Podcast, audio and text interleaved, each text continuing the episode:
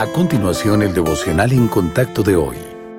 La lectura bíblica de hoy comienza en el primer versículo de Isaías, capítulo 11.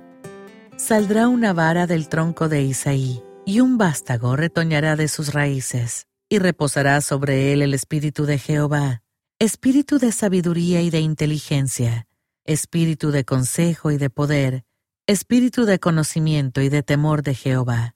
Y le hará entender diligente en el temor de Jehová. No juzgará según la vista de sus ojos, ni arguirá por lo que oigan sus oídos, sino que juzgará con justicia a los pobres y arguirá con equidad por los mansos de la tierra.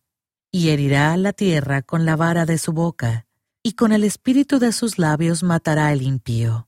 Y será la justicia cinto de sus lomos, y la fidelidad ceñidor de su cintura. Morará el lobo con el cordero, y el leopardo con el cabrito se acostará. El becerro y el león y la bestia doméstica andarán juntos, y un niño los pastoreará.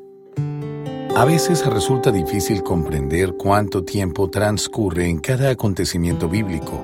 Tras concluir el Antiguo Testamento, por ejemplo, transcurrieron 400 años antes de la siguiente revelación de Dios. Pongamos ese lapso en términos que podamos comprender mejor. En 1620, los peregrinos desembarcaron en las costas de lo que se convertiría en Massachusetts. De eso hace 404 años. Piense en todo lo que ha sucedido desde entonces, desde la revolución de las trece colonias hasta la llegada del hombre a la luna, pasando por la creación de la inteligencia artificial.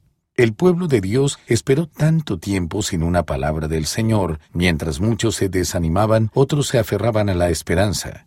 Ana, por ejemplo, era una viuda y profetisa que servía en el templo de Jerusalén, esperando la redención de Israel. Confiaba en que saldrá una vara del tronco de Isaí y un vástago retoñará de sus raíces, y reposará sobre él el espíritu de Jehová. Entonces, en el tiempo señalado, Ana fue testigo del milagro de la profecía cumplida al ver el rostro del pequeño bebé Jesús. Como respuesta, alabó y dio gracias a Dios por ser fiel a su promesa.